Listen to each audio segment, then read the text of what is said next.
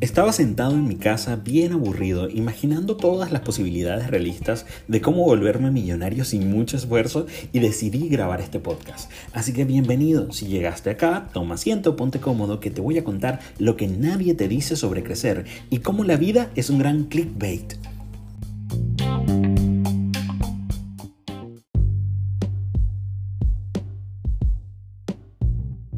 Si naciste en Latinoamérica alrededor de la década de los 90, viviste un fenómeno social llamado las telenovelas.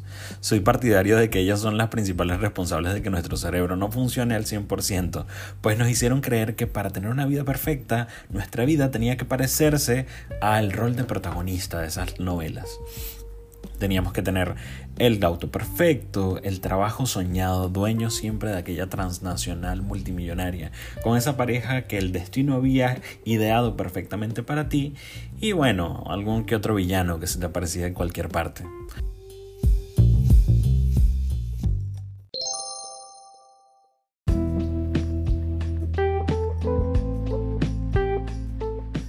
Luego, con 30 años, lejos de tu familia y en una posición diferente, comienzas a pensar si en realidad el protagonista de esa novela se divertía tanto como el villano. La respuesta la dejo a tu criterio, pero lo importante, y es ahí en donde está el gran clickbait, es darte cuenta de que tu vida, y esto no te lo cuentan tus padres, es un desastre. El 80% de las decisiones que has tomado, aun si no lo quieres aceptar, llevan una porción de suerte. Aún batallas para despertarte en las mañanas, todavía no te gustan todas las verduras y sigues dándote flojera lavar los platos. Pero también comenzamos a valorar hábitos a los que antes no les dábamos mucha importancia, como por ejemplo tomar mucha agua y comenzar a cuidar de nuestro peso, algunos por salud y otros porque no nos queda el pantalón. Nos enfrentamos a millones de estigmas como las típicas demandas sociales, ya vas a cumplir 30, como si fuese una barrera mágica que marca el declive de la felicidad. O la típica, ya tienes novia. Además del, no te vas a casar. Y si ya te casaste, ¿y el bebé para cuándo?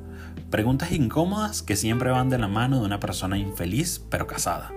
Infeliz pero madre o padre de familia al final del día. Esto me hace recordar la opinión del Papa, pero eso es tema de otro capítulo. El punto está en el que siempre existirá una lista de requisitos para demostrar algo, y nos olvidamos que no vinimos a demostrar, vinimos a vivir. Suena inmaduro, pensarán algunos, pero pregúntale a la persona con más edad que tengas alrededor si le gustaría vivir un poco más. Mi nombre es Logonzo y este es el inicio del podcast, así que bienvenido, ponte cómodo y nos vemos en el siguiente capítulo.